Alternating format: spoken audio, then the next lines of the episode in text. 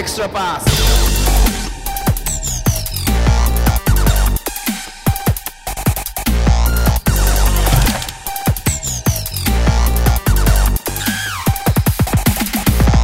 皆さんこんにちはエクストラパスポッドキャストですズボンですえー、ちょっと今日方言強めです。慎太郎です。よろしくお願いします。なんでなんでなんで？親戚とかで話してたのいや、もうさっきのさっきまでおかんと電話してて、ね、これはあかんでしょうと思って。ちょっと抜かなあかんと思ってね。もうこれでも抜くにはもう放送大学でも見るしかないなと思ったんですけど、それはもう無理じゃないですか。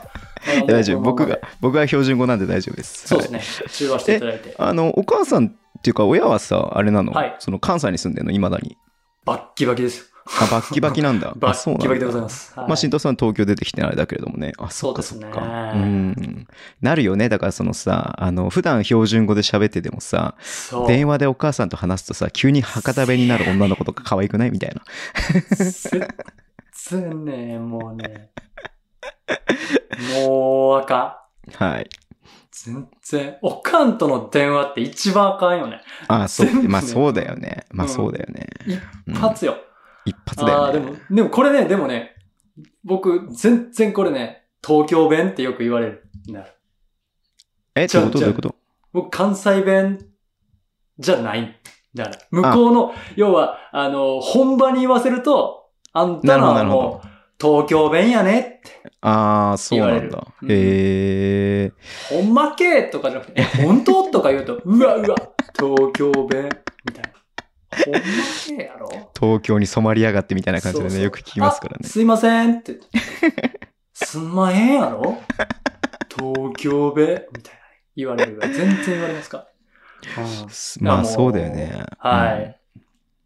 いやー、いやでも、まあ僕はもうずっと生まれも育ちもね、あの、この関東、埼玉なんで、はい。逆になんかそういう方言とか羨ましいなって思うよね、マジで。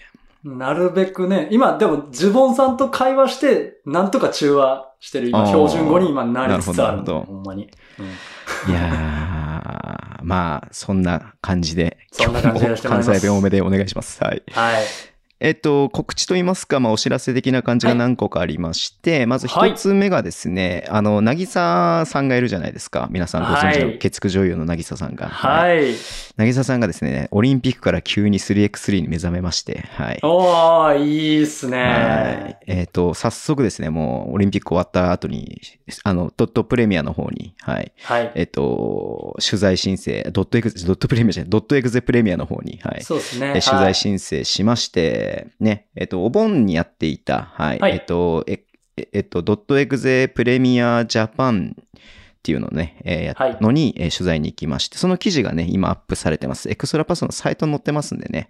はい。いや、すごくない？なんか、ちゃんとさ、あの、はいドットエクゼのさ、ツイッターアカウントとかがさ、リツイートしてくれて、しかも引用リツイートしてくれてさ、いや、すごいっすよ。もう、バックアップ体制がびっくりですよね、ね、本当に。フォロワー数2万以上ですよ、本当に。あありがたいっすよ、りがたいっ。すよ、こんな弱小メディアなのに。うん、なぎささんも多分これ、生まれて初めての記事ですからね。し取材、取材行っていいよって言ってたのに、取材行けませんってずっと言ってたからね。そうそうそうそうそう。ようやくね、あの、動いてくれて、僕らもなんか、はい嬉しいですよね。なんかね、ニヤニヤしちゃう。そうですね。んで、斉藤洋介さんとマーニーのね、あの、ね、インタビュー記事も載ってますので、はい、ははい、ぜひ。ぜひ読んでいただければなっていうふうに思います。ちなみに次回は確か女子の選手そうね。はい、はい、はい。うんインタビュー記事も公開されますので、そう。はい、そちらもお楽しみにしてください。そうだでライン、ラウンド5だったんだけれども、はいラウンド6はね、この間ラウンド5に出てた選手がコロナなんか陽性になっちゃったりとかしたみたいで、うん。ラウンド6は一旦中止になったみたいですね。そうですね、はい。はい、で先週末は.EXE の方じゃなくて、あの、はい要はそのオールジャパンツアーって言って、あの、はい JBA 主管の試合になってたりとかして、それもめっちゃ面白くてさ、あの、 BEEFMAN と博多でやってたやつですね。そうそうそうそう、 BEEFMAN とね、あの、宇都宮ブレックスが決勝だったんだけどね。い、やー、負けたんすよ、宇都宮ブレックスが。うん。うん、ね、もうね、いや、これわからんもんっすね、これね。港やアレクシスのさ、港やアレクシスいつも言えないんだけど、港やアレクのさ、あの、片足フェーダーウェイがね、はいなんか覚はいはい。醒してたよね。はい。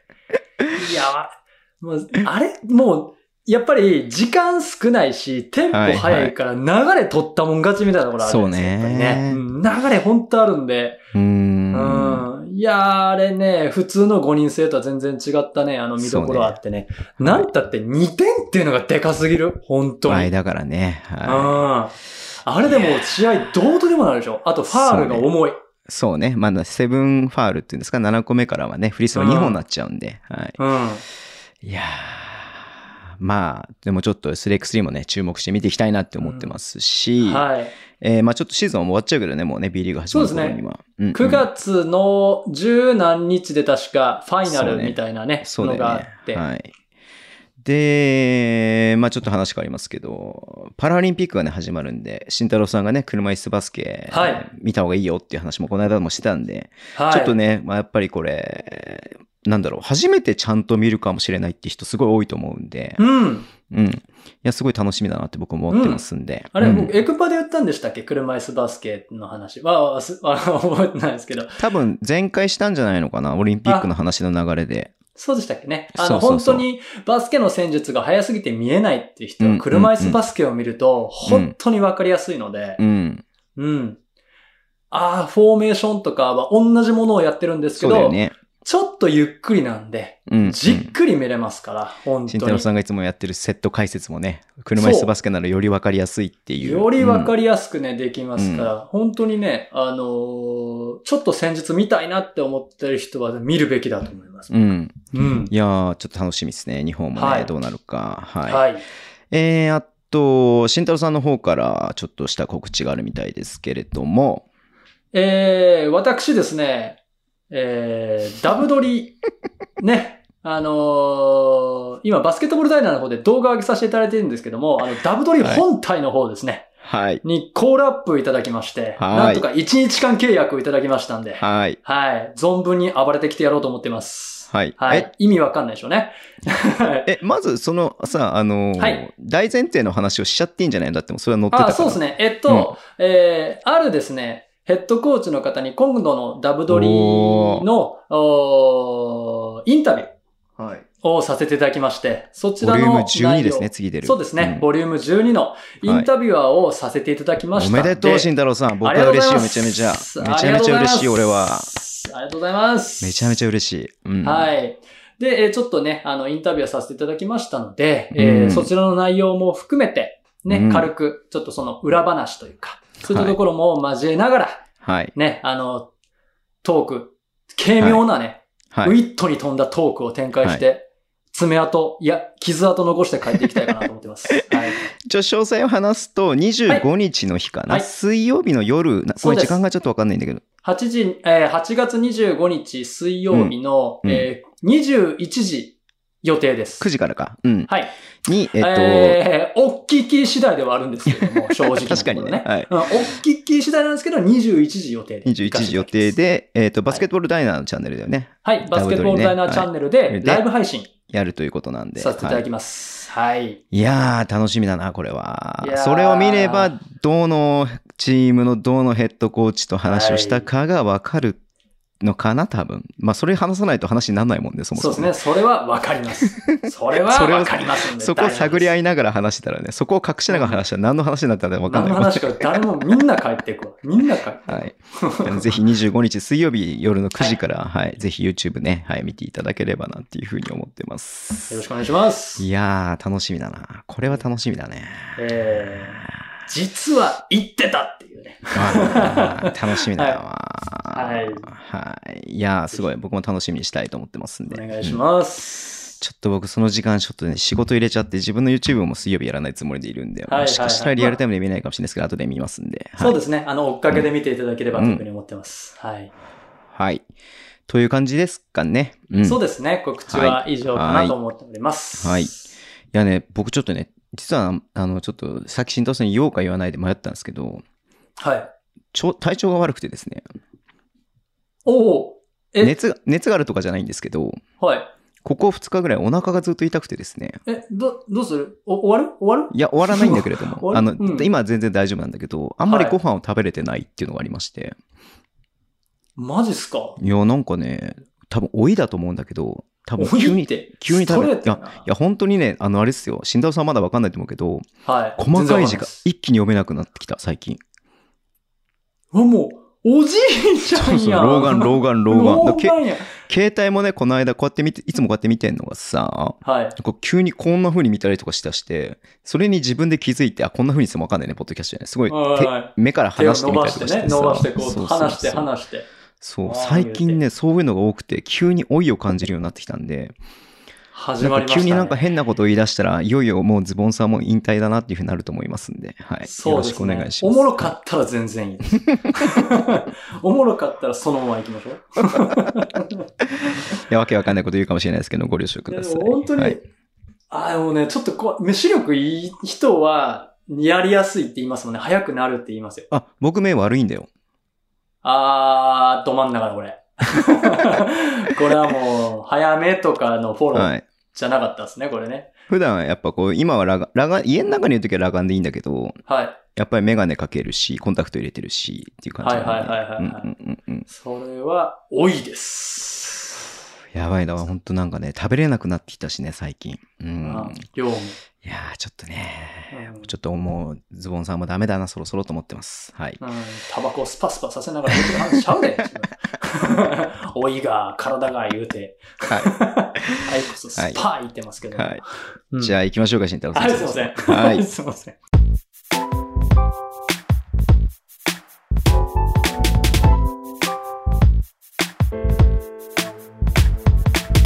えーニュースですけど、はい。まあ先週じゃないや、前回ね、あのーミステリーコーナー拡大版ということでニュースに触れてないですし、はい見。たらですね、前配信したのが8月の3日なので、8月の2日までのニュースまでしかやってないんですけど、はい。まああんま古いの遡ってもね、あれなんで、はい。えっと、まあ最近あったニュースとか気になるニュースだけね、拾っていこうかなというふうに思ってますし、まあそんななんかね、びっくりするようなことってもうね、シーズンも始まる1ヶ月前なんで、もうね、そうですね練習もはなんで、そんなないんでね、まあ、ここも緩やかにやって、早くメインコーナーに行こうかなっていうふうに思ってます。どうする？え、甲子園の話でもする？甲子園の話しようか。見てねえな、甲子園全然。いや、もうね、ほんまにね、もうね、僕ね、日本に住んでて何が僕一番な、そうやなって思ってるかって、もう野球が見られへんのですよ。ああ。わからないんですよ、野球が。いや、僕もね、見ようと思って調べるんですよ。なんで、うんうんあの、ピッチャーの球種とかはわかるんですよ。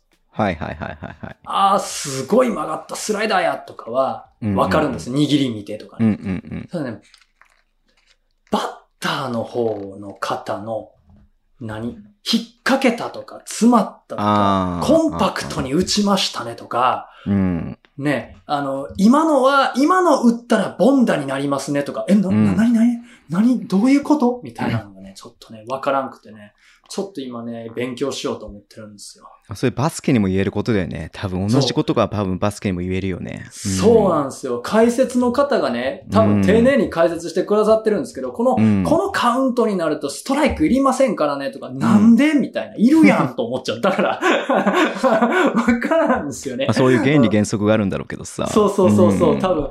だから、キャいや、配球が良かったですね。なのの、どの辺の？みたいなね。多分そういうところが分かったら絶対おもろいと思うんですよ、野球って。うん。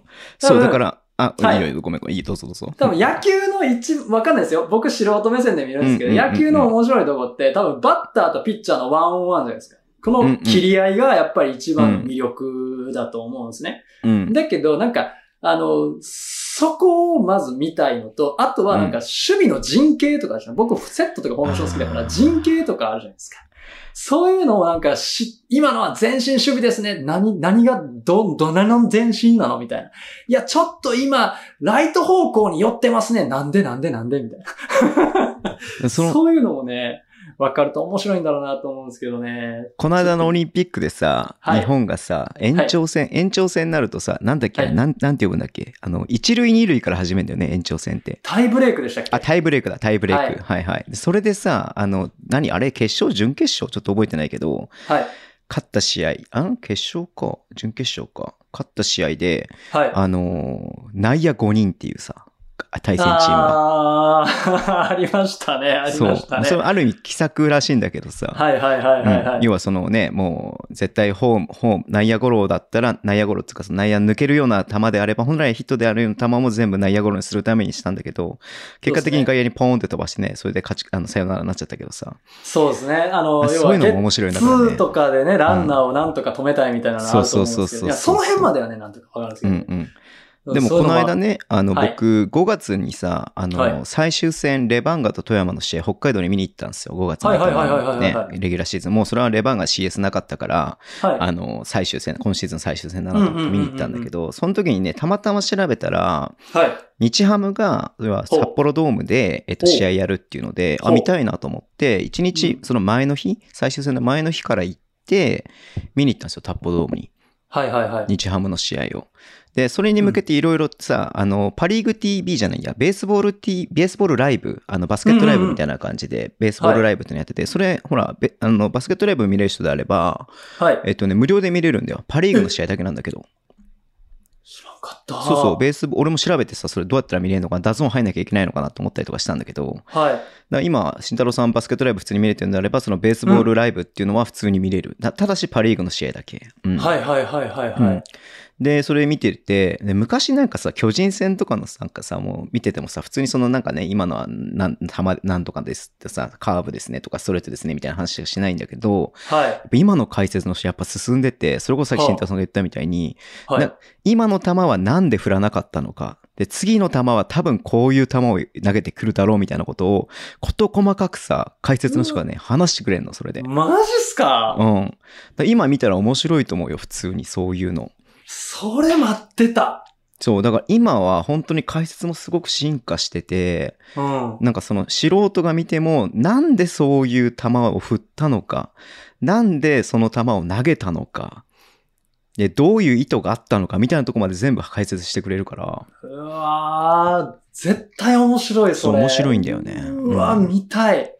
そう、いやいや、全然見れますよ、パリーグでよければ。うん。やっぱね、日本に住んでたら一番盛り上がってるスポーツって野球だから。そうなんだよね、間違いないよ、ね。そ見れないって多分かなり損してるんです、僕。うん自分の中で。うん。うん。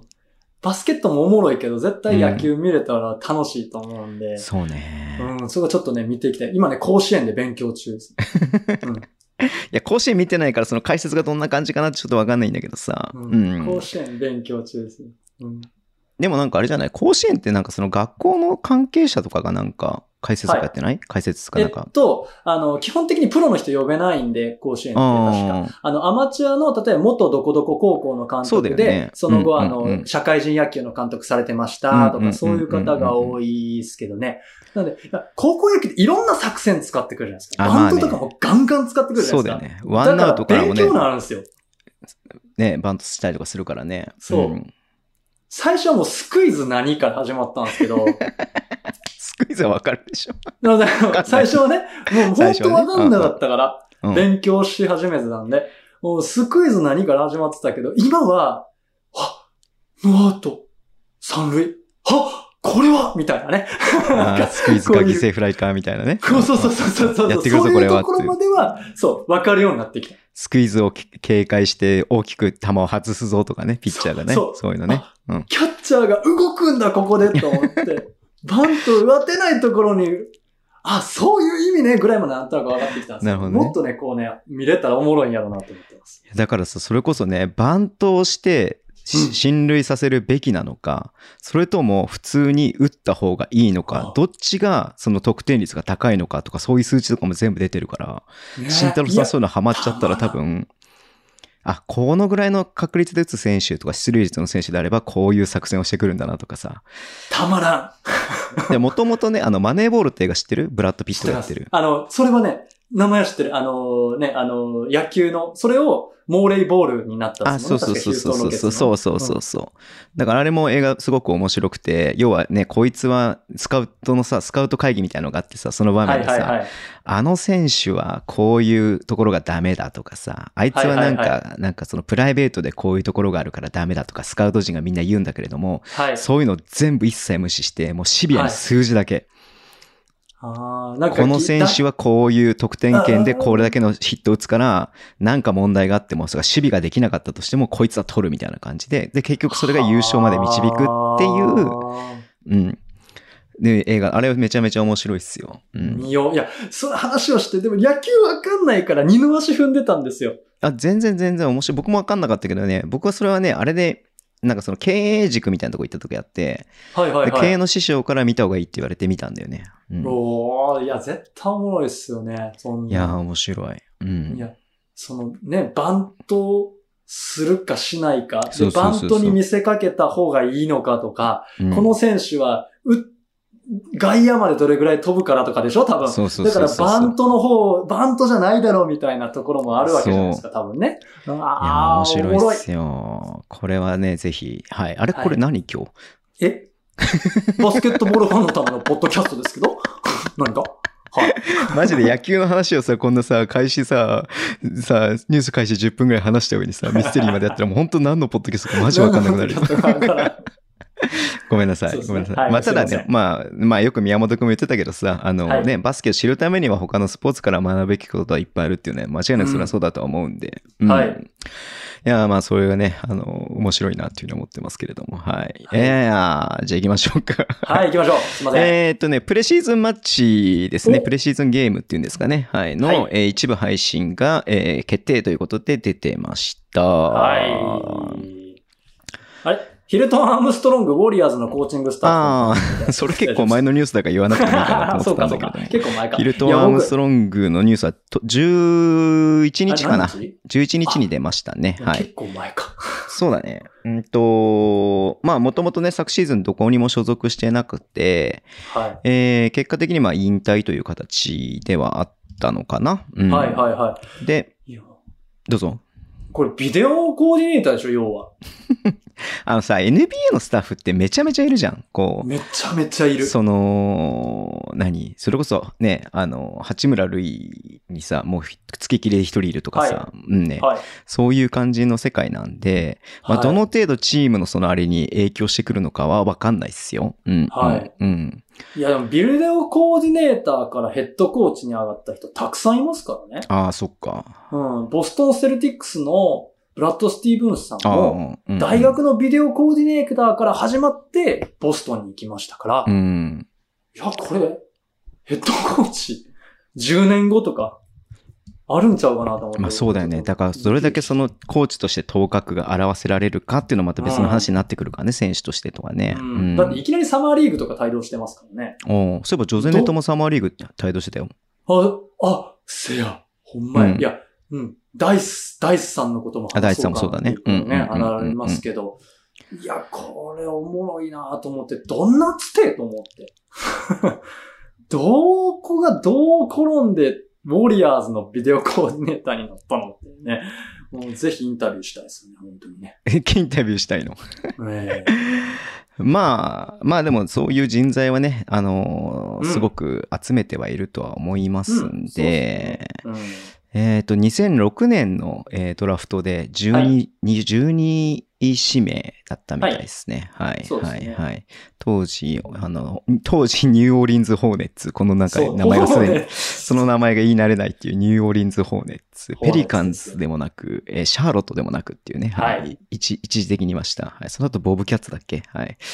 うん。あ、ボブ・キャッツがホホーネッツになったのか。そう、ボブキャッツがホーネッツになっなって、で、えっ、と、それが、えっ、と、ペリカンズになって、なって、で、で、そのホーネッツの名ホーネ前は、ッツ浮いてるから、がシシャーロットが戻したっていう感じです。そうそうそう。で、その今までのホーネッツの歴史は、その新しいホーネッツの方に全部、あなるってことになったんだよね。今までの歴史はね。そうだよね。はいはいは。はいいすいません。なんか全然。すごい。え、11位、JJ レディック。はい。うわー、そうだったんだ。8位、ルディ・ゲイ。はいはいはいはい、はい。6位、ブランドン・ロイ。やっぱ引退してる選手も多いね。引退した選手もいますね、やっぱりね。2位、ララマーカス・ロドリッチ。あー、そうやな。え、ごめん、俺この選手知らないんだけど、1位、え？アンドレ・バルニーヤってこの選手知らない？バルニャーニね。あ、バルニャーニか。バルニーャーニね。イタリア人？とんでもない、これね、い言っちゃあれですけど、ちょっとね、バストって言われちゃってたシーズンっすよね。ああ、そうなんだ。バルニャーニ。う。うんんいや、うん。悪い選手では決してなかったんですけどね。ちょっとはい NBA にちょっと合わなくてっていう選手ですね。あ、そうなんだ。ちょっと僕あんまりこの、正直このあたりはね、がっつり見てなかったんで、あれなんですけれども、はい。しかし、バルニャーニ。はい。バルニャーニが1位ですね。あはい、ロンドとかは10 21位なんだ。レジオンロンド。今年すごいですよね。はい。うんあの、1位がすごいバストになっちゃったっていうだけで。なるほど、なるほど。うんえー、まあそうね。だからこう、まあまあまあ、選手としてそこまでっていうのはあれかもしれないけれども、またね、はいあのースタッフとしてはまた全然ね、コーチとしては違うとは思うので、はい、頑張ってほしいなって思いますよね。はい。サクレもそうだしね。うんそう。昨年も今カナダで頑張ってますから。はい。はい。すいません。えっと、はいプレシーズンの話なんですけど、失礼しました。一応読み上げていきますか。まあ、配信するのだけね、配信しないのを言ってもさ、見れないからなんでね。はい。FE 名古屋と B3 静岡。はい。えーっと、宇都宮と仙台。まあ、これははいい,、ろいろとあって大注目ですね。はい。大注目ですよ。はい。はい。えー琉球秋田。これも面白そうだね。はい。えーっと、おと、宇都宮仙台。あ、これ5日の日か。はい。うんで、えーっと、新潟滋賀。えーはい信州群馬。はい。三円 FE 名古屋。はい。奈良滋賀。はい。えー名古屋ダイヤモンドドルフィンズ群馬。はい。えー奈良 B3 岡山。はい。大阪西宮。はい。琉球宇都宮。これだよね。はい。これだよね。はい。はい。東京渋谷。はい。はい。はい。はい。大阪京都。はい。えー新潟愛媛。うん。越谷茨城。北海道三円ということで。北海道はい。いやー、慎太郎さんのね、えっ、と、渋谷は、配信されるのはこの1試合だけ、東京と渋谷の試合だけということですけれども。うこれがもう、これがもうね、もう、バチバチですよ、こっちはもう。そうだよね。まあ、アルバルクはどうかわかんないですけど、サイズちゃバチバチですよ。はい。サイズちゃんね。はい。サイズちゃんいますから。はいうんいやー、と、まあ、琉球宇都宮はやっぱこれすごいだろうなうん。いや、これ、すごいですねう。ん沖縄アリーナで。うん。これ確か呼ぶ方がお金かけるというか、あれですよね。確かアウェイ、なんていうんですか、あの、ホームチームが全て出すんでしたっけ？そうそうそうそう。そう。基本的にそうね、あの、旅費、え旅費、交通費はい。も全部、はい、あの、そのホーム側のチームがウェイ側のチームの分をうんお支払いして来ていただいてゲームをする。うんまあもちろん、それでね、観客入れるんであれば観客のね、あの、あれは、お金は、はいもちろん、あの、ホーム側のチームがあれですけれども。何試合か確か、えっと、琉球秋田が、えっと、公開中止、あの、お客さん入れなくなったね。そうそうそうそう、無観客っていうの決まってたね。うん。うんうん。うんあと、まあ、あと、茨城の試合とか中止になっちゃったりとかしてるね。あそうすですね。茨城ちょっと中止になりましたね。そうそうそう。まあ、ちょっとね、この情勢なんで最初の9月うん4日、5日のやつピックアップしましょうよ。えーっと、来週30日が配信だから、はい。来週でもいいんだよね、決めるのは。あ、間に合うよね、うんそう、来週でもいいですけどね。うんちょっと9月、これやっぱ、しあれですね。いや、そんなん宇都宮仙台でしょ。宇都宮仙台ですね、まずね。はい。で、あのー新州群馬っていうのも気になるんですよ。ああ。なんでかってねうん。万全、ほぼ万全でしょ、確か。どっちも。うんうんうん。外国籍選手とかの関係で。バルビンはそのまま合流したのかな？チェコ代表から。あ、どうなんですかね？でも、ニック・ケイが合流してたんで、もう合流しててもおかしくないですよね。あ、そっかそっかそっかそっか。うん。あの、代表で入っも残ったしね。うん。そうそうそうそうそう。だから、新州群馬、ほぼ完全体の試合が見れるのって、もしかしたら新州群馬だっけ？いや、あ？でも結構ね、これは、後で話そうかなと思ってたんだけど、はい。新外国籍ね、昨シーズンはなかなか入ってこれなかったじゃないですか。はてか、既存の外国籍ですら入ってこれなかった中、うん今シーズン結構もう入ってきてる選手多いんで、い。あ、そうなんですね。ちょっとそこまで全チーム追いかけられてないんですけど。マット・ジャニングとかも入ってるし、あ、そうなんですか？川崎の川崎のでしたっけ？はいはい。あと、レバンガのショーン・ロングも新外国籍だけども入ってる。まだ隔離期間みたいだけど、うん。まはい。あ、そんな感じでね、ちょこちょこ新外国籍も入ってきてるんで、あ、そうだったんですね。うん失礼しました。結構だから、まあ、入ってこれてはいるのかなっていう感じはするよね。うん。これ、宇都宮仙台はちょっとね、注目ですね。はい。はい。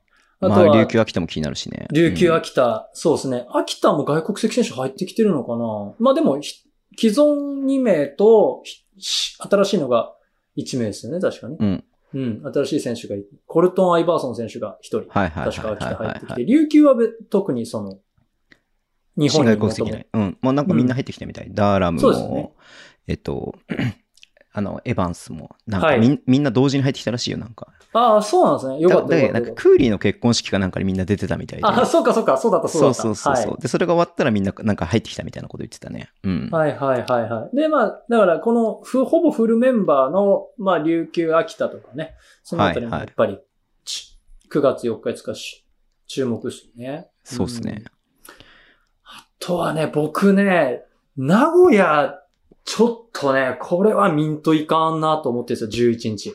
はいはいはい、はい。名古屋ダイヤモンドドルフィンズ。うん。うん、ここはね、やっぱね、見とかないといけない。多分。この時は多分もう外国籍選手も、まあもしかしたらね、まあ出れる出ないは置いといて、うんうんうんね、いると思うんですけど、これ新しい体制になった名古屋は見とく必要はあるなと僕思ってます。なんで伊僕藤大好きな。達也とそ斎藤匠をどう使うかっていうね。やっう。ぱここ見たいよね。僕の大好きなガードの選手二人とヘッドコーチも大好きなんでね、僕ね。うんうんいや楽しみだよな。結構、はい。ガラッと変わった部分があるじゃないですか、今シーズンは。そうそうそううんそうそうそうそうそうそう。だからもうみんな気になるよね。みんな気になる、どんな感じになってんのか。うん。でも特に僕はちょっとね、11日だと、やっぱ名古屋。はい。はいはい。で、あとはバルビン。バルビン早を見たい。バルビン早見してねうん。はいっていうのがあって、群馬さんは絶対見なきゃあかうんんなと思うんうん。ってうんうんあとは、あれっすね。まあ、琉球宇都宮、東京渋谷の話ももちろんあるんですけど、北海道三円。これ。ね、直前でしょ？開幕の。開幕直前ですね。はい。ええレバンが一応この前の週に東北カップっていうのがあって、は東北カップっていうのに出るんですあ、よ。はい。はいはい、はい。なんでまあまあそこがまあ一つプレイみたいな感じで考え、うわごめんちょっと荷物が落ちた。え、れ、え、心霊現象？心理ポルターガイストですね。はい。お互いそう。えっと、はい あの、あるんで、まあそこが、ね聞いたでしょ？うんいや、カットしなきゃなと思ったけど、カットしなくてよくなったわ、今ので。で、全然今のも拾っていけるでしょ今のね。ナイスリカバリーですね。ナイスリカバリーですね。はい。そう。だからまあそれあって、そこの次の週にこれを2つやって、で、もう翌週が、だからね、あの、シーズン開幕って感じになりますよね。はいこれ、でも結構バチバチやりそうじゃない？北海道3円。3円もだからガラッとチーム変わったじゃないですか。そうーん。絶対楽しみやな、俺な。一応ね、。僕ね、チケット取ってるんですよ、これ。おマジっすか？チケット取ってて、両日チケット取ってて、いけるといいっすね。そう、だからこの状況で、仮まあ、ロックダウンみたいな話もちょっと出てるじゃないですか。うん。今の状況だとちょっと行きづらいなって思ってるんだけど、まあ、良くなればいいかなと思っそうすねなればて、まあわ、ね、なんか、ね、なんか、そういうのがある程度、みたいな。そうそう、良くなれば、一旦うん解除されて、みたいなふうになれば、うんまっちゃありますよね。行きたいなと思ってるんで、一応取ってはいるんですけどね。はさすが。プレシーズンから抑えに行く。いやいやいや、まあ開幕に行けないからさ、開幕広島、島根だから行かないから、ううんん。で、一応その後3節の新潟戦も行こうかなとは思ってるんだけど、うんいいっすね。そうなんだよね。取材。してきたらいいんじゃないですか？え？何？取材してきたらいいんじゃないですか？いや、普通にお、あれだよ、チケット、しかも、あの、まあ、なんか言うのもおかしな話なんだけど、はい。一番いいとこ取った。なんでやねん。取材で行けや。違うんだ昨シーズンね、取材の申請と、あの、出してたんだよ。はい。ああ、そうなんですね。プレシーズンの、あの、はいそれも3円と、あの、はいはい。プレシーズンだったんだけど、はい。取材できませんって言われちゃったんだよね。あ、そうなんですね。そうプレシーズンはちょっとなんか、あの、いや、ああのね、お、お、多いっていうふうに言われて、で。まあ、こういう状況下なんで、まあ、そのメディア席も絞ってま間引、間引かなきゃいけないっていうふうに書いてあって、だからでっていうのがさ、前日ですよ。連絡来たの。ショック。もうだいぶ前、もうそれこそ一番最初にもう申請してたのに、前日ですよ。ショックやな。はいで実際会場行ってみたら、ね、取材席のね、あの、長机空いてましたけどね。はい。なるほどね。あ座ったらやね。まあなんで、ちょっとそういう可能性もあるんで、まあ一応チケットは取ってるっていう感じなんですけどね。はい。はいはい。うんうん。はい。すいません。はい。今のはカットじゃない？いやいやいやいやいやいや別にいいじゃないですか。事実ですから、事実。まあね事事実ですからね実事実ですから。はい。まあ、どのみちさ、あの、チケットは取ってたんで、僕、そのその昨シーズンも別にいいんだけどさ。うんうんうんうんうん。はい。えー、っていう感じで、あとは、あとは、そうね、さ、ど、何？三円北海道はどういうあれでえ、だって、だって、あの、まあ、トークアップがあるとはいえさ、うんうん配信されるところでさ、初お披露目に近い。まあそう。ね、そうね。うんあのうんヘッドコーチの采配を。ああ、まあ確かにそうだ、ね。見れるわけでしょ？うーん、いや、もう絶対見るわ。楽しみだうん、な北海道の采配を見れるわけでしょ、一応、寺園シュートもね、フルストのあれなんですね。そうそうそうそうんフル楽しみだなってのありまますし、はい。うんでも、カーターが嫌いなんですよ、本当に。カーターにボコされたイメージしかないんで、僕は毎回これ言うけど、カーターの話のたびに。うんそうですね。もうなんで3円にカーターがいるんだって話になってくるからね、本当に僕まあ、からすると高いみたいなね。そうなんだよ。はい。いや、でも松脇くんもいて、田渡しゅ、あ田渡亮がいて、はい杉浦雄星がいて、はい津山山内っていて、はい。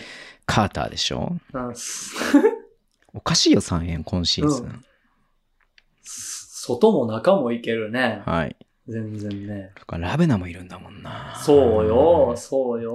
結構まだ3円のこと自分の YouTube でやってないですけど、3円結構今シーズン強いんじゃないのかなってう思っん。てる。うんハマり方によればね。は継続選手がなんかうん4人しかいないけど。うん。い。そう。でも日本人選手をね、しっかり揃えてきたっていうのは大きいと思いますよ、本当に。やっぱり僕の持論ですけど、B リーグで勝負を分けるのは日本人選手。まあ結局ね、特に B1、ね、上のカテゴリーに行けば行くだけ、日本人選手のクオリティっていうのはすごく大事になってくるんで。うん。で、まあ、でも、かつ注目なのがやっぱりね、ヘッドコーチ変わってない。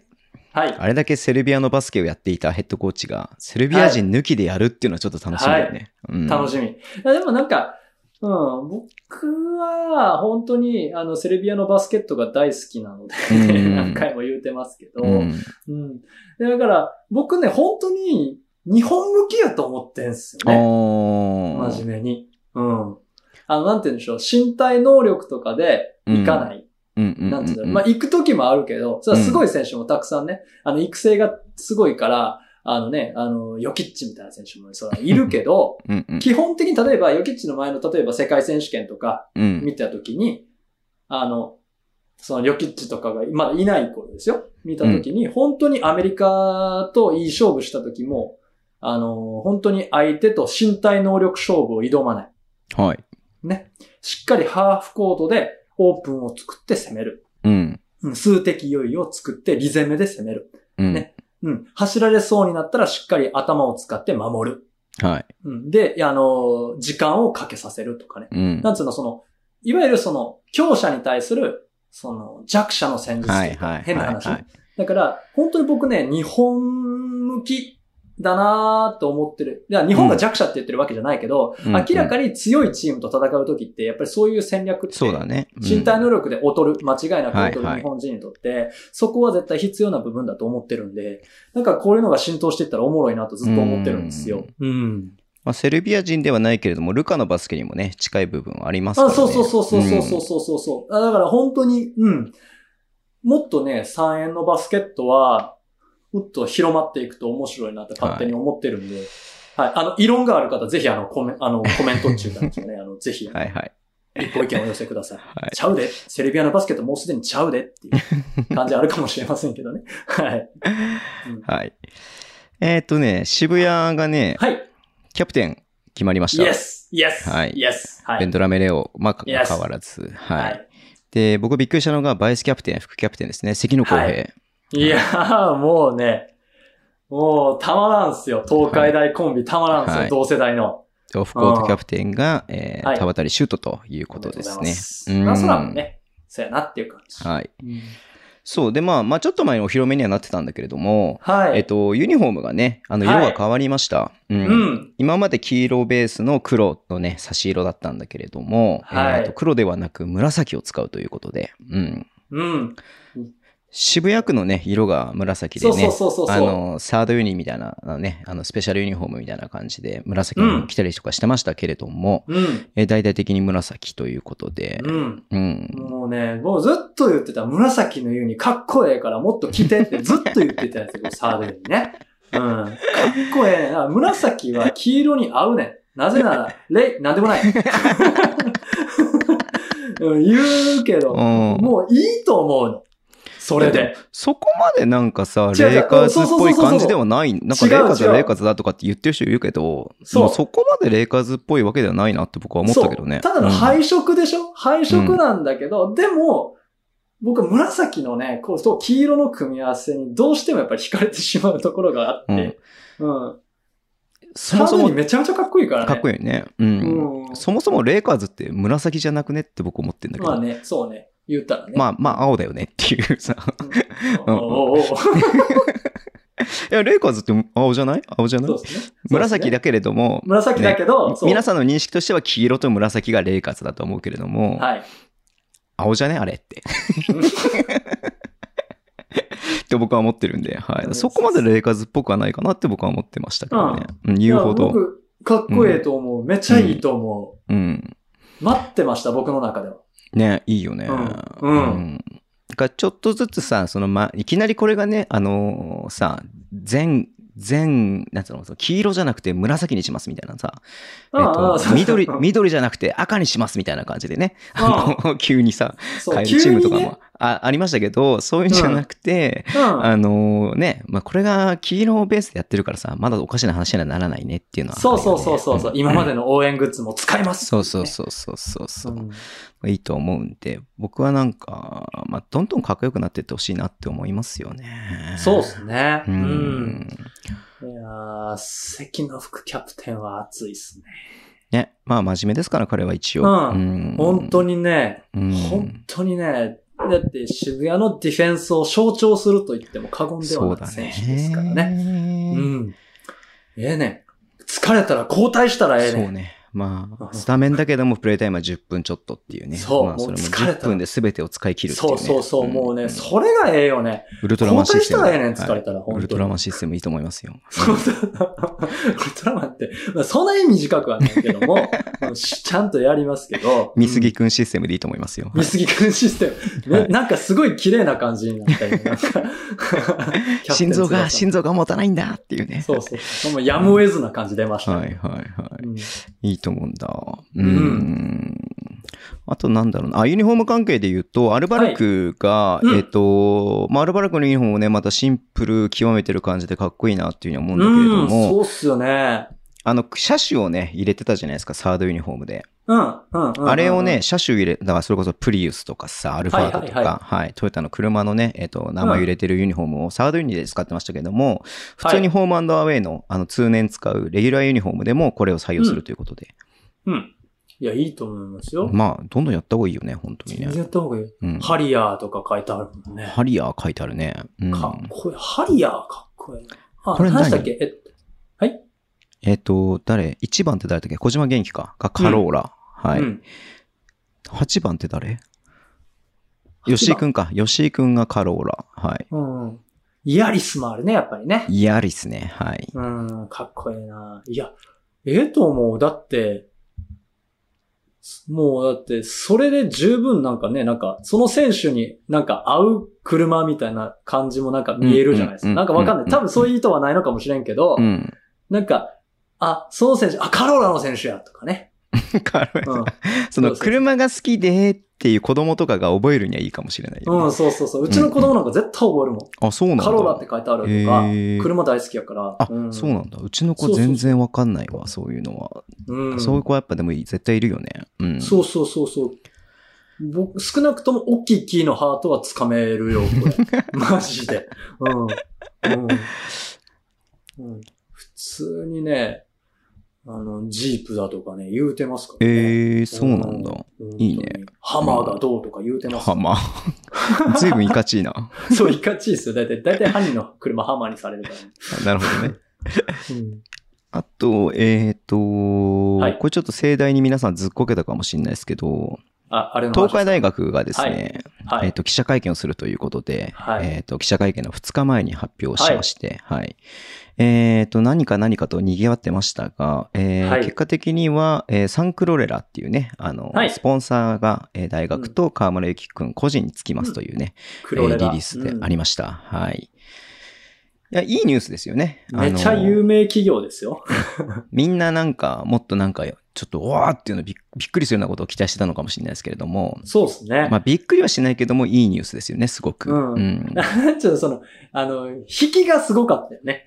まあそうね。東海大学河村選手ってなったら、みたいなね。ねえ何が起きるんだ？河村くん何を起こすんだと思ったけどね。振りがすごかったからね。うん。うん。まあでも大きい企業ですし、うん。まあ滋賀もね、スポンス、メインスポン、胸スポンサーだし、渡辺裕太選手も個人スポンサー、個人スポンサー？個人サポートしてるんで、はい。うん。だから、これ、河村くん特使は、ね、うんどこですか？あれ？あれもう決ま決まったん、決まったんですか？これはみたいな。いや、ぜいや、もうでもね、おもろいと思う。ルイス・ギルの下で、そうなんだよ。河村選手、絶対おもろいと思うわ。そうなんですよね。これも僕も思ったんですけど、はい。うんまあ、野まあまあ、ちょ本選手。っと邪推やけど。うんはい。野本選手と、いえっ、と、渋田選手と、うん。えー柏倉選手っていう、はいまあ、あの、市が3人ポイントガードいますけれども、うん。まあ、いずれも若い選手っちゃ若い選手なんで。そうそうそう。若いっすよ。うん。うん。うんまあ、ここに入るには全然ね、っていうね、ねえ話になってくるんで。うん。うんいやー、どうなんでしょう。しかもね、ルイス・ギえ、でも大学スポンサーするってなかなか、え、そんなないいや、大学をないんじゃないのかな。うんうんあ、ありなんすね。ありはありなんあす全然ありでしょ。だからね、まあ、なんかアマチュアスポーツだからとかいや、全然全然ないですよ。そんな、どん、それで企業側が設けられるというか、企業側が、うん。まあもしかしたらそれが社会貢献っていうふうに取られるかもしれないけれども、まあそれでね、何かしら話題になったりとかね、まあしかもうん。東海大なんてね、やっぱりさ、大学バスケ界でもね、うん。うん、もっていうふうになったらさ、まあ、全然それで旨味があるんだったら全然ありでしょ、そんなの。う。いやうん、じゃあじゃあじゃあ、あの、なんか、規約、アマチュア契約とか、なんかそういうなんかさ、体、体育連盟とかのなんかそういう。ないんじゃないの？縛り、あったりしたらあれかなと思ってて。ないんだと思って逆に。なんか NCWA めちゃくちゃ厳しいじゃないですか。ああ。うんだその、まあ、一応アマチュアスポーツっていう概念上、うん。例えばそれが選手に報酬としてみたいな感じになってくるとまた話が変わってくるのかもしれないけれども、おあ、そうか。うん。そういうことか。だから河村くんももちろん、どうな、そっか、連盟のことを考えてそうなのか。うん。でも普通にさ、アマチュアスポーツでもさ、はい。そのウェアのサプライヤーとかもいるわけだしさ、まあまあね。まあね。そういうことを考えたら、ね、うん。でもだって黒レラ渡しますだけじゃないでしょ 絶対。ね。まあないと思いますよ。うんはい。いやまあ黒レラ以外にも多分いろんな栄養のね、何かものはあると思うんですけどその、企業としての立ち位置として、そういはいうスポーツ選手をサポートするっていうのは、やっぱり企業としてはさ、うんプラスなわけじゃん。そういうさ、そのトップアスリートも使ってもらえるような、はいはいは素い。晴らしい商品ですよっていうアピールにはなるわけだから。なりますうんなります。うん。まあ、お互い旨味があるからこそのあれだとは思うんだけどね。うん。んいやどんどん増えたらいいですね、こういうのねー。うん。だよね、よくその、あのさ、ね、アメリカのあのさ、あれも AAU とかもさ、はいはい。ナイキがそれをやるとかさ、アディダスがやるとかでさすごい揉めたりとかするとかって聞くからさ。うんうんで結局それをね、それがお互いで、そのね、その、プロになった時にさ、その、ね、バッシュを履いてもらうことで、みたいなのそうがもあそうそうるからさや、面白いね。この辺もビジネスが絡んでくると面白いよねって話面になるんだけれども。うんうん大人はニヤニヤしますよね。そうだね。まあ、それで振り回される選手もいるんでしょうけどね、やっぱりね。まあねうんうんだからまあまあまあまあ、まあ、こういうの含めて、まあどんどんサポートしてってほしいよね。こういうどんどん企業に関しては。そうそうそうプロもそうだし。うん。うん。プロだけじゃなくてね、そう学生スポーツ。そうそうそう。結局そのサポートすることが旨味があるって思える企業が増えていくことが市場価値が上がっていくってことなんで。んそうそうそうそうそう。まあそれは本当にやっていってほしいなっていうふうに思いますよね。いいニュース、すごくいいニュースだと思いましたけれども、はいなんかハードルを自ら上げてしまったなっていうのが、あの、ありましたね。はい。どういうことどういうことどういうこといやいや、なんかもっとなんかさ、今日のところ、ああ、発表のね。そうそうそうあーちょっとそう、ねやっぱ普通に考えればなんかね、あのーうん海外挑戦海外挑戦とかさ、うんうんうんうんうんとかなのかなってちょっと思ったりとかした部分があった。まあでもさ、あくまで僕の、あの、推測なんで、あの、はい妄想だったんでね、はい。うん。っていう感じですかね。あとはまあ、いろいろありますけど、なんかあります？慎太郎さんの方から。え、えーっと、ザック・バランスキー選手と、ね、えー石原愛子選手、元選手かな。はいはいはいご結婚おめでとうございます。おめでとうございます。ありましたね。うんいやー、いいっすね。いいっすよね。あのー、なんだろうね。まあ、結構あるんだね。うん。あの、あれ？えっと、直近だと藤高選手。そうだね。藤高選手と栗原選手。栗原選手。うん。いや、ええよ、絶対。結構あるんだねと思った。ううんん。うん。いや、もう、もう、変な、もうね、下世話な話やけども、2世がね、もう、楽しみでしょうがないですよね、だってね。それも楽しみだよね。だからね、単純にうんだってさ、本当にさ、だって、だって、日本を代表する選手同士のもしそうですよお子さんが生まれて、もちろん男の子でも女の子でもそう、どっちでもいいよ。うん。そう。絶対さ、すごい選手になるかもわからん。例えばバスケじゃなかったとしてもさ、はい。うん、すごい選手に何かなるやろな、なんて勝手に思ってるんですけどね。あなんとかバランスキーになるんだろうね。ほんまや。ね。バランスキほー。んまや。バランスキーは使うわけでしょ？だって。バランスキーが名字でしょ？そうです。ザックがに下の名前でしょ？はい。あなんだろう。ザック石原になってない限りは大丈夫です。ザック石原さんになってない限り。ダンディ、ダンディ坂野みたいになってんじゃん。なってない限りは大丈夫。もう怒られるね、ほんまに。テーブス、いよいよテーブ使いみたいな感じになるわけでしょだから。そうそうそうそうそうそうそう。バランスキー、バランスキーなんとかみたいな感じになるわけでしょそうそうそうそう。バランスキー、たけしとかみんなになるわけでしょだから。まあ言ったらね。言ったら。言ったらね。言ったらね、うんそうそうそうそうそうそう、楽しみだね、だから、そう考えると。いやー、本当に。もう、お願いですから。立たないでください。でもまあみんな一回は思ったでしょ。そうね。ううんん。石原選手もだから昨シーズン限りでね、あの、引はい退してますんで、まあこのはい結婚を見越して多分ね、あの、引退されたのかなというふうに思いますんで。うん、どうなのそこまではまあまあちょっとわかんないですけど。うんうん。楽しみっすね。だからね、うんこうこういうのどんどん出てきてほしい。女子選手とうん男子選手のうん、ねねおめでたい話聞きたいっすよね。ねうん聞きたい。はい。ということでよろしいですか？はい。なんやかんやニュース。スないねとかって言いながら1時間ぐらい話しちゃいましたけれども。まあ、はいうち10分ぐらい野球やけど。うん。大丈夫。バランス取れてるんで大丈夫です。はい。はい。じゃあ、慎太郎さんメインコーナー行きましょうか。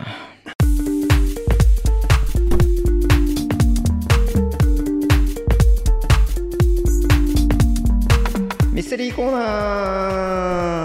ー来たねーインドあ、そういえば、慎太郎さんの許可得てなかったけど、僕、来たね、これね、勝手にサンプリングして YouTube で使わせてもらってますけど、聞きました？聞きましたよ。あ、聞きました。あすいません聞き。ましたし、勝手に、はい。うん。知らん人は何やこれ。だって。え大丈夫？本当に。やめた方がええっちゃ知らん人何なんこれ。いいんですよ。わかる、あの、なんか知らない人も知ってもらって、そこからエクパを聞く、慎太郎さんの記事を読んでもらうっうん。ていうのがね、大事なことなんで、はい。入り口です、僕の YouTube はあくまで。はい。えーっと、バスケットファンの皆さんはここからちょっと、あの、再生 停止ではい、すいません。大丈夫です。ここからバスケの話一切なくなりはいますんで。、はい、OK、はい今日は何の話なのかな？ちょっとね、今回はね、多分ね、全然引きないよ。多分全然引きないけど、個人的にむちゃくちゃ好きな話があるんですよ。えー、なあのさ、その、ウォーミングアップするのはわかんないけど、なんでカメラの位置を直してるのっていう。じゃあじゃあじゃあちゃうねんちゃうねん。これカメラの位置直してんちゃうねん。記事を今、はいはいはい。それをちょっと今、あ、出したわけね。タブを戻して。にあ、なるほど、なるほどね。はいはいは。はいいセッティングですね。はい。せはい、お願いし モノマネしまーすます。。はーい。お久しフリーメイソン世界中の伝承、神話において、必ず共通して現れる存在。はい。それが、巨人族。あうん巨人っていうのはさ、うん。ファンタジーの世界の住人だと我々思っちゃってるよね。うん。でもさ、世界中で巨人の存在が実はさ、確認されちゃってるんだよね。おー。世界中で発見されている巨人の痕跡。しかし、巨人の研究自体が禁忌として何者かによって隠蔽されていたとしたら、マジで？信じるか信じないかはあなた次第です。いや、これ興味あるね。僕全然ょ？知識ないけど、意味わからん。面白いよね。うん。うん。すごい、これね、僕ね、大好きなんですよ。ああ。うん、僕大好き。全然ね、これぞまさに、ザ、都市伝説というか、いう話なんですけど、あのーに、えっ、と、日本にもさ、ダイダラボッチっていう、あー日本創はいはいはいは世のね、巨人の神話があったりするわけですよ。はいはいはい、はい。で、えっと、旧約聖書にも、ネフィリム、うーん、監視者ネフィリムっうんうん。ていう存在が出てくる。巨人族ネフィリム。うんねうんうん。でだからね、巨人って、絶対いろんなところで出てくるんですよ。まあ、うん想像しやすいってあるトロールなんかも言ったら巨人。ですよね。うんはいはいはい。映画とかによく出てくるね。そうね。クリそうそうそうそうーチャーみたいな感じだよね、いわゆる。そううん。クリーチャーとしても出てくるし、妖怪としても出てくるし、うん。ね。あのーなんだったら、あの、わかりやすいですよね。大きいものっていうのは、うんそもそも人間ってイフの対象としてるわけですよ。うんうんうんそれはなぜなのかうん。うん。っていう話からまず行きたいと思うんですね。うん。えー、そもそもですね、あの、巨人っていうものが出てきた、そもそも見つかったっていう話が出てきたのはどの辺から遡るかっていうと、まずね、コロンブスの時代に遡ります。はいはいはい。そっからね、ヨーロッパの人たちがアメリカにどんどんどんどん行くわけじゃないですか。うん。そしたら、うんもう開拓開拓、発掘発掘の毎日なわけですよね。うんそしたらね、なんかね、ピラミッド型の墓がアメリカ大陸にいっぱいあったっていう話があるんですよ。へえ。うん三角、ピラミッド型の墓ね。はいはいはいはい。これはまた実はあの日本にもあったりするものじゃないですか。三角形のピラミッドって実はいろんなところに世界各地にある。南極にもあればロシアにもあるっていう話なんですよ。これ実は。うんまあそれはまた別の話をやっていくんですけど、う。うんんいろんなところにピラミッドがあるよって話があって、じゃあそこには何があったかっていうと、巨人の骸骨が安置されていた。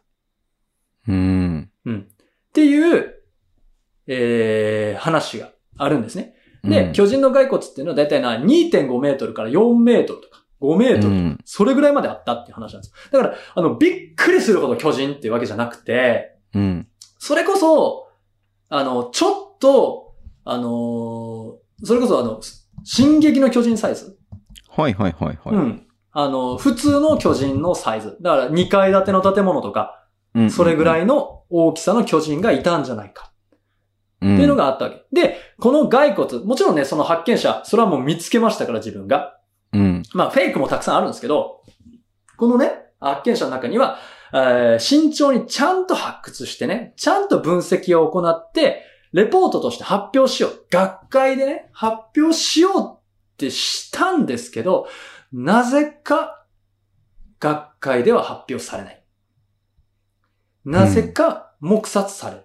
まあ、あ、ファンタジーやって思われたのかもしらん。けど、実際あったものを、普通さ、どんなさ、とんでもでもさ、一応こういうのありましたって、論文発表とかはするじゃないですか、基本的にね。はいはいはいうん。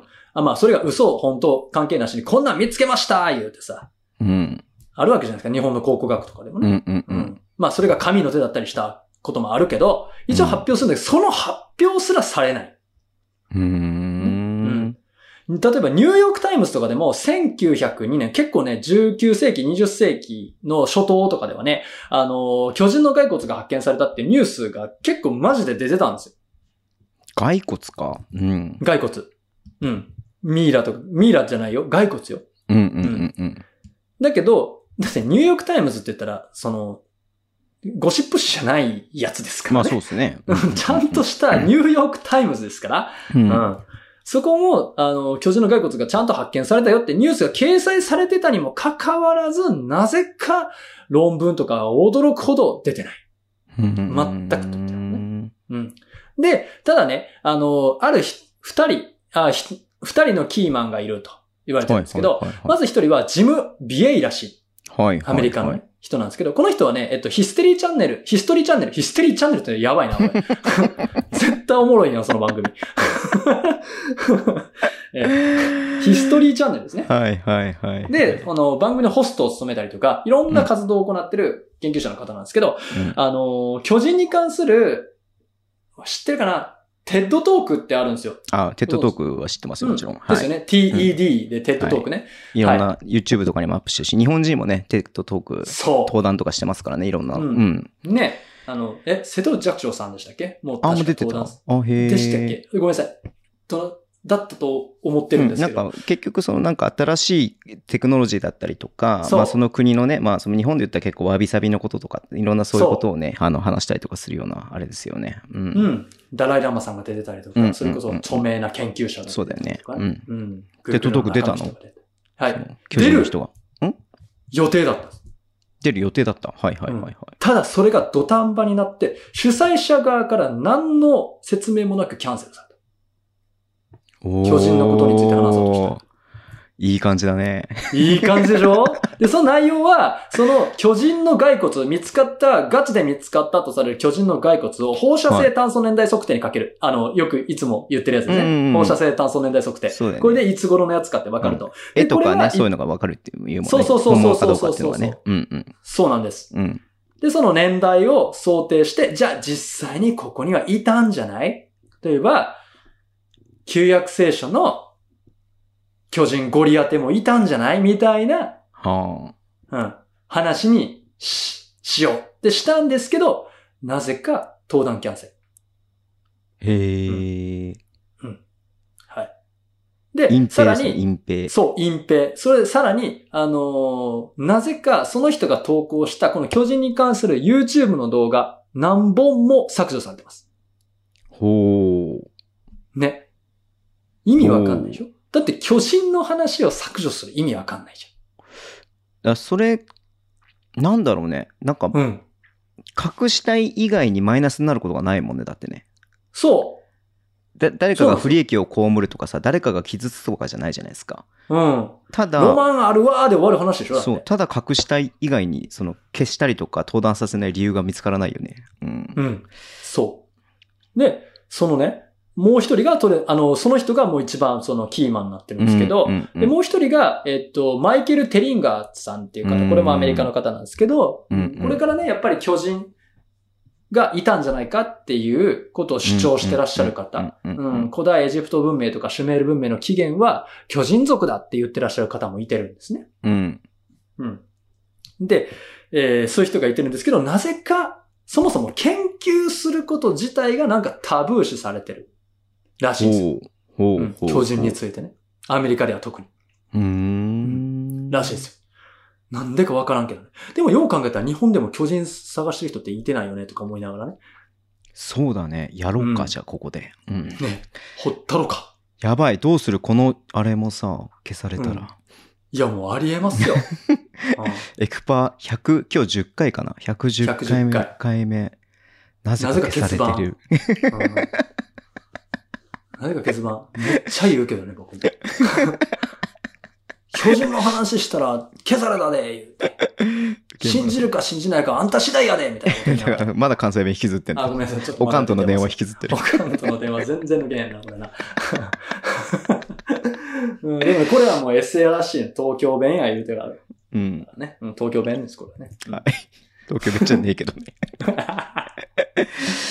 はい。で、なんか、でね、これね、こうもっとね、これね、すごい都市伝説言うていい。はいはいはいはい。うん。まず1個ね。第6 16代アメリカ合衆国大統領といえば、エイブラハム・リンカーンですね。リンカーン、はい。うん。で、そのエイブラハム・リンカーンがかつてアメリカ大陸に巨人がいたって言及している記録が残ってます。うーん。大統領が言うてんねよ。ね。でね、もっと面白いのがね、これすごいよ。アメリカ軍が戦ったっていうマジで？話もあ映画じゃないのそれ。る。いくよ。マジで映画でしょ？もうドキドキでしょ？たまらんでしょ？はいはいはい ?2002 年ですよ、それも。うん。2002年にアフガニスタンに駐留してるアメリカの陸軍の特殊部隊、うん。レンジャー部隊ですね。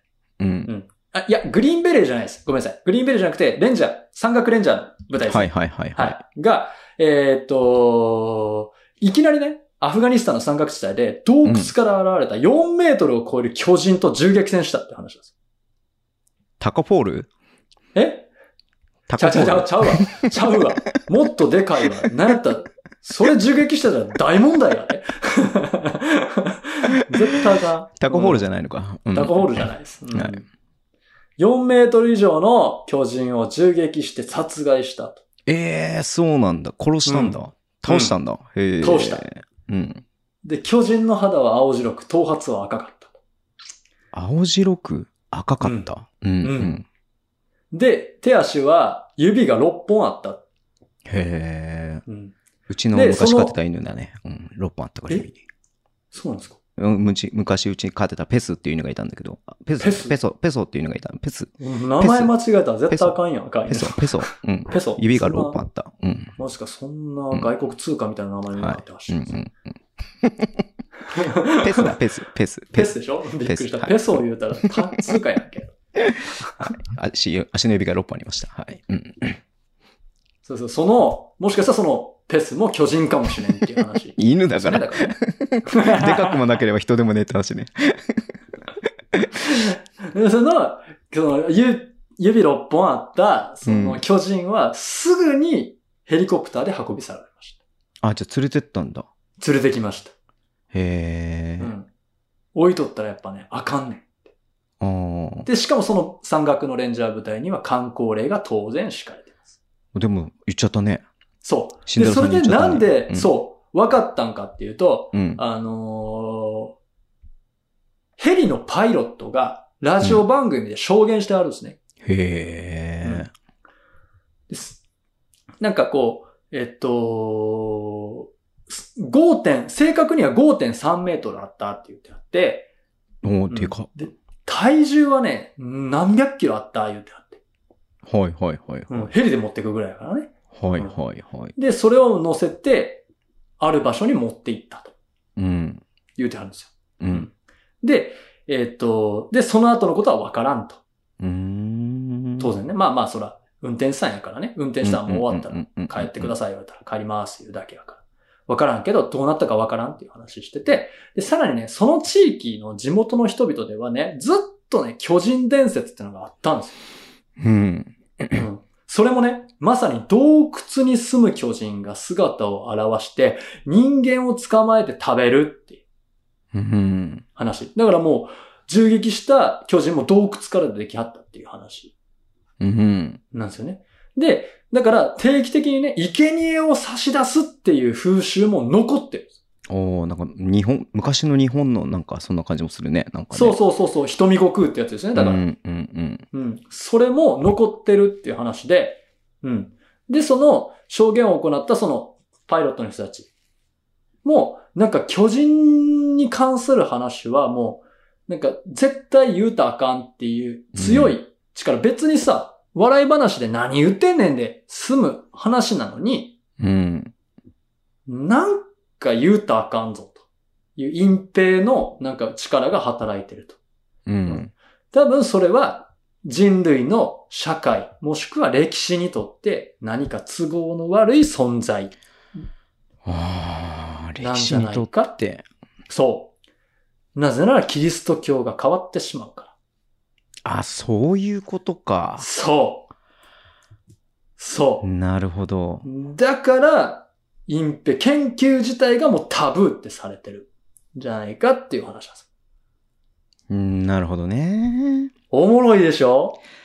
いや、まずね、その、巨人って聞いた、巨人族、巨人って聞いた瞬間に、はい。まあ例えば幽霊だとか、宇宙人だとか、はい。そういうのっていうのはさ、まあ人間に紛れることができるじゃないですか。はい。で、見る場所とかも限定されるかなっていうふうに思うじゃないですか。はい。でも巨人ってでかいからバレんじゃん、すぐにって思ってね。そうでしょ ?NBA 選手とか B リーグ選手が空港にいただけでわかるでしょ？そうだよ。だって、栗野城さんが向こうから出てきてすぐ分かったからね、新宿駅のあの雑踏の中に。あの、あれだけ人がおるあ中で。んだけ、そう、新宿駅の、えっ、と、あれ何口だ？あれは。あのね、改札のとこにいてもすぐ分かりましたから、198センチで。はい。いや、だから、だでしょ？からその、それ倍あんねんで。そう。だから、いるならさ、まあ、すぐ分かるよね。でも、そんなん見たことないから、うん。いないのかなって思うんだけど、アフガニスタンの、そう、アフガニスタンの山岳地帯やからね。え2002年っつったっけ、さっき？っそう。21ていうとやっぱ。あれでしょ？だから多分、その、その巨人を探しに行ったわけではなくて、全然。多分、あの、その、ね、あの、さその、何？あの、9.11のさ、その流れからの戦争の流れで多分タリバンや言うてた時。そうそうそう巨人マンね、いやいや、もうタリバンや言うてる時。そうだよね。だからそれを多分行った時にたまたま遭遇しちゃっただけなのかな。普段人が入れないところにっていうふうに今聞いてて思ったんで。そうですよ。ださ、山岳地帯にいる。うんだだちょっと思ったもう一つ思ったのが、なんかそういうはい巨人だけがいるような島とか、うん。それこそ新田さん前言ってたそのさ、地底人とかさ、そういう普通の人が目に触れないような場所にいるのかなってちょっと思ったりとかもしたの、最初聞いた時に。そう。そこなのよ。うん。一人なのって話。うーんでしょ？一人なわけないじゃん。ないっすよね。もしかしたら最後の生き残りかもしれんけど、なんやったら痕跡があるはずやんと。いや、文明があってね、普通の人間と何一つ変わらない、本当にただ、あの、心が優しい人なのかもしれない。うん。そうそうそうただでかいってだけで怖がられて戦いになっちゃってるのかもしれない。そうよ。うん。そういうもんなんですよ。で、なんかね、エジプ、なんとかやったかな？ごめんなさい。これう、うろ覚えなんですけど、エジプトかなんかの壁画で、めっちゃでかい巨人と小さい人間が戦ってる絵とかあるんですええそうなんだ。よ。ほんとほんと。これ、マジで確か。壁画である。巨人の壁画ってあるんですよ。うん。うん。でもまあそうだよね。やっぱなんかさ、あの、全然話変わっちゃうけどさ、うん。子供の頃にね、ジャックと豆の木の話って、はいはいはい、絵本とかではい。読んだじゃないですか。読みまし。ジャックが登っていくと上に巨人がいるっていうさ。うん。で、それで多分僕今、な、なん、巨人のなんかイメージってなんだろうなと思った時に、そんな巨人なんで一番最初に僕は巨人ってものを認識したのが多分。ああ、でもそうかも。で、強烈にそのジャックと豆の木の話ってめちゃめちゃ僕未だに覚えていて、はいはいはい大。人になってからもう何回か僕ジャックになる夢を見るんだよね。ジャックになるの？うん、ジャックになるの。要は僕豆の木登ってって巨人に会って、巨人から何かを盗もうとするっていう夢を見るんだよ、未だに。うわ。未だにっていうか、まあ最近は見てないけれども、もちろんもちろんね。その、何回か大人になってからもそう、何回か見た記憶あるの。うんうんうんだからそれぐらい僕の中でジャックと豆の木の記憶ってあるから、多分これ DNA レベルで巨人っていうものに対する、まあ恐怖なのか、なんかその、わかんない。何なのかわかんないけれども、うん。っていうのがなんかこう植え付けられてんだろうなっていうのをすごい今聞いてて思った。うん。いやもう、な、だから、そうなんですよ。なんで巨人怖いの？もう確かにでかいの怖いけど、うん。なんでそんな、ね、巨人といえば悪っていう感じじゃないですか。そうだよねうんうんうん。巨人で友達って言ったら、超人ハルクぐらいでしょ？う ん友達っていうかさ、それもでも人間が変身するわけよか。巨人で友達って言ったら、なんやろね。なんか、まあありそうやけど。うん。なんかそういうのって何がしかあるんじゃないかなと思ってて。で、もっと言うならさ、はいはいはい。昔ってさ、めちゃめちゃでかいサメとかいたわけじゃないですか。めめちゃめちゃでかいトンボとかいたわけでしょ？イカとかもでかいのいたっていうもんね。そう、めちゃめちゃでかいイカとかさ、うんうんうん。ワニとかいたわけじゃん。じゃあめちゃめちゃでかい人間おってもよくない？って思う。まあ確かにね、そうだよね。そう。なんかね、でかいからちょっと生存競争に負けちゃってっていうのは結構あるじゃないですか。あの、うん動物のさ、進化の歴史の中でさ、うんうんマンモスとか、まあそれは人間がっていう話はあるけど、うん。うん恐竜とかもねそうだもんね、言ってそうそう。でかすぎて生き残られへんかったけど、小さい、そうそうそうそうそう、哺乳類とか生き延びたよ、みたいな。話あるじゃないですか。だから、あってもおかしくないんじゃないかなと思ってて。うん。なんだろうね。これ、あの、なんか偏見とかじゃないけど、はい。あのー小さい人っているじゃないですか、めちゃめちゃ。その、しあーまあ、一種の障害、一種とかうん障害として小さい人がいるじゃないですか。ご病気あるよね。そうそうそううんそう、その逆もあってもおかしくないわけじゃないですか。そうですね。でそれがだから、まあ、2メーター何センチとかっていうレベルじゃなくて5メーターっていうのでもあってもおかしくないよねとは思うけどね。うん。ね。だから、あながちだから、進撃の巨人とかも、そうだよね。あながちだから、ななんかこう、潜在意識としてね、あれぐらいの巨人、2階建てぐらいの巨人っていうのをイメージできてしまうっていうところがね。あれ進撃の巨人って見たの？全部、慎太郎さん。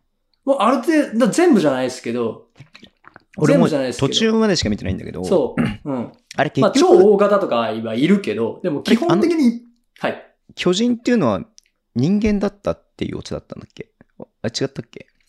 え、それも言うていい話？いやいや、わかんないわかんないわかんなんか、か、ちらっとそのようなの聞いたような気がしたんだけど、もともとすごいどんでん返しの話ですよね。そうなんだ。あ、そっかそっか。うんちょっとわかんないけど、でもなんか、そうだよね。そう。うーん。まあでも想像できること、しかも昔から想像されていること、もしくは事実として残されていることは、まあ、あるのが普通って考えた方がいいんじゃないのかなっていうのは、このミステリーコーナーを何回かやった中で思ってることだよね、お？やっぱり。うん。だってあれだけないない言われた宇宙人をさ、アメリカ議会が認めたりしてるわけうじゃん。ん。ね？じゃあ、だから巨人が認められる日も近いんかな、なんて勝手に思ってますけど。はい。うんそう。なんかね、巨人のね、壁画とかね、全然あるんですそうだよね。よ。うん。いやー、ちょっと楽しみっすね。これどうなっていくんでしょうか。うん。なんかだって隠されてるってことは、多分あんねんって。だよね。うん。あるよね。じゃあまず僕は本当にこのポッドキャストと慎太郎さんが消されないことを祈ってます。はい。消されたらもう、もうそれもそれで本望やけどね。も うね一つの重要証拠になるよね。うんそうそうそうそう。生きた証残せたなと思いますけどね。逆にね。うん俺んとこ来るる？みたいなね。うん。もっともっと消すべきとこあるんでしょみたいな。あるでしょみたいな。いや、でも大々ラボッチとかもそうだもんね。そう。世界中にあるんですよ。そういう伝説そうだよって。うん。あの、もののけ姫とかも大々ラボッチみたいに出てくるもんね。なんかあのそう、出てくる。るよ、大々ラボッチ。うん思いっきりそう。うん。うん。うんそっか。それもなんか神様の一種として描かれてるっていうところもなんかね、そう、うん。何かを感じさせるっすよ。う。うんん。何かの文明の祖先とか。かね。そうだね。うん。もっと言うなら、地球外生命体。ああーそういうのもあるわけですよね。あーそうそうそうそうそれもあるよ確かに確かに。ううんん。いや、どうなんだろう、これは。うん。ねえ。いやー、もうね、あこれなんか、あの、らしいでしょ。全然さ、科学的根拠とか今ないから、もうなん、なんつうの、これぞまさしく、ムーっていう感じ。確かにね。そうそうそう。まあ、その、なんだ、神様じゃないけれども、何かこうね、この人間が伺い知れない、計り知れないことが起きた時とか、はい。まあその人間の力だけではどうにもならないかなことが起きた時に、まあそのはい人間ではない何かにこう救いを求めたりとか、何かその正にしたりとか、そうそうまあそういうことって往々にししてあることだから、うん。そういうのの一種でもあるかなっていうふうにも思えるけどね。うん。うん。ね、なんかね、こう、なんかね、あの、謎の現象は全て妖怪のせいにし、ねするみたいなのとうんの延長かなとも思いますけどね。俺もなんか一時期すごい妖怪にさ、疲れててさ、大学生の頃、はい。まあ俺が、あのー俺が見俺が見た妖怪なんだけど、はい。妖怪チャックおろしってのがいて、あ気がつくといつも俺のチャックが開いてる。るんですよ。それっすね。今ね、僕んとこいますわ。ああ。僕んとこいますね、それ。うん映った？妖怪チャックおろしが映った。キングボンビーみたいな感じで映った？なったら直近で昨日とかにいた。いや、マジで毎回チャックが開いててさ、いや、これ絶対妖怪に取り憑かれてるしかないなと思ってた時期が本当にあった、俺は。ううんんはい。うちにいますわ、そいつ。何これ？何これ？何これ？何これ？何これ？はい。ありがとうございました。すいません。なんかもう今日話の腰折りまくったな、今日。なんかすいません。いいん今日はひどかったね。じゃないですか。噛み合ってるってことだと思います。これ逆に言うと。はい。そうですね。逆にね。うん逆に言うと噛み合ってるってこと。逆にはい。ありがとうございました。ありがとうございます。はい。じゃあ、最後、お願いします。そうっすね。久しぶりやからな。何の話したのかな。前もあったんですけど、子供ってさ、うん。ここでそれ絶対言うたらあかんやんみたいなこと言うじゃないですか。ありますね。はい。ね。うん。めっちゃええピザ屋さん行って、ピザハット言うてみたりとかさ、もう絶対あかんやんっていうのはあるじゃないですか、あるね。うん、ありますねそうなんですけど、その、うん。忘れてました。あの、もうすぐ4歳になるはい。息子がおりましてですね。うん。はい。息子とあの鉄道博物館に行くんですよね。う。うんん。あのーそこでね、彼はね、ずっとね、どんどん出てこい、働く車って言ってました。絶対歌あかんやつ。言っちゃダメなやつですね、それはね。See you guys! ありがとうございました。はい